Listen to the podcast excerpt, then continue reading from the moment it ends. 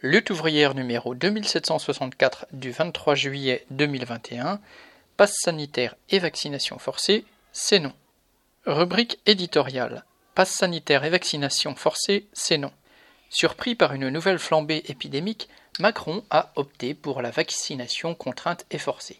Alors qu'il avait juré avec tous les perroquets de LREM que le pass sanitaire ne serait jamais demandé pour les activités du quotidien, celui-ci entre en vigueur le 21 juillet pour les cinémas et les spectacles et le 1er août pour les cafés, les restaurants, les trains et même pour faire ses courses dans un centre commercial.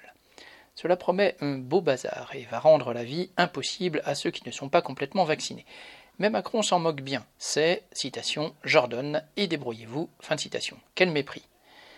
Qu'arrivera-t-il aux salariés qui n'auront pas de passe sanitaire à jour ou à ceux qui ne voudront pas se plier à l'obligation vaccinale? Seront-ils mis à l'amende Suspendus Licenciés? La non-vaccination est devenue un nouveau motif de licenciement, eh bien voilà une attaque anti-ouvrière de plus à combattre. La vaccination est un moyen puissant pour combattre l'épidémie, mais Macron s'en sert comme d'une arme politique pour dissimuler sa propre responsabilité. Il s'en sert pour cacher combien la gestion capitaliste des hôpitaux est criminelle.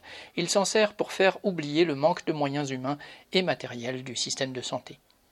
Macron est en campagne et il utilise la crise sanitaire pour resserrer les rangs derrière lui en dressant les vaccinés contre les non-vaccinés. Il aimerait que nous passions le temps à nous dénigrer, nous déchirer et nous contrôler les uns les autres, plutôt que juger de son action et lui demander des comptes.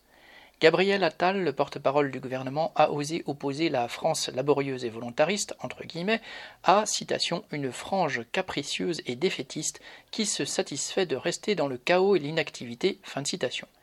Il en est donc à traiter de fainéants les non-vaccinés. Celles et ceux qui sont concernés, les soignants, les aides à domicile, les caissières, les conducteurs de bus, les agents de nettoyage, tous ceux qui ont porté la société lors des confinements apprécieront. De nombreux politiciens de droite et du PS ont salué le courage politique du président. Ce que ces gens-là appellent courage, c'est de mener les travailleurs à la trique et de s'aplatir devant les puissants et les plus riches. Ne tombons pas dans le piège grossier tendu par Macron. Ces mesures autoritaires ne font que préparer les mauvais coups qui vont suivre, la baisse des allocations chômage et la menace de porter la retraite à 64 ans. Autant dire qu'il y a de quoi être en colère. Le rejet qui s'exprime dans les manifestations contre le pass sanitaire ne se nourrit pas seulement d'idées complotistes et anti-vaccins, il exprime aussi l'opposition à la politique de Macron et la méfiance vis-à-vis d'un pouvoir complice des pires méfaits des capitalistes. Alors, il faut se battre pour que la colère actuelle ne soit pas récupérée par des démagogues d'extrême droite comme Dupont-Aignan et Philippot, qui se moquent complètement des droits des travailleurs. Le monde du travail peut et doit lui donner une issue en défendant un programme correspondant aux intérêts de tous les travailleurs. Beaucoup d'opposants au pass sanitaire et à l'obligation vaccinale mettent en avant la défense des entre guillemets, libertés individuelles. Cela ne peut pas être un programme pour les travailleurs. De quelle liberté parle-t-on? Celle d'entrer dans un grand centre commercial sans passe sanitaire, mais si on ne peut pas remplir son chariot parce qu'on est mal payé ou au chômage, cette liberté-là ne va pas loin. Défendre les entre guillemets libertés individuelles, c'est aussi reconnaître la liberté du patron d'exploiter et de licencier comme il le veut, et ce n'est pas un hasard que ce mot d'ordre soit brandi par des figures d'extrême droite.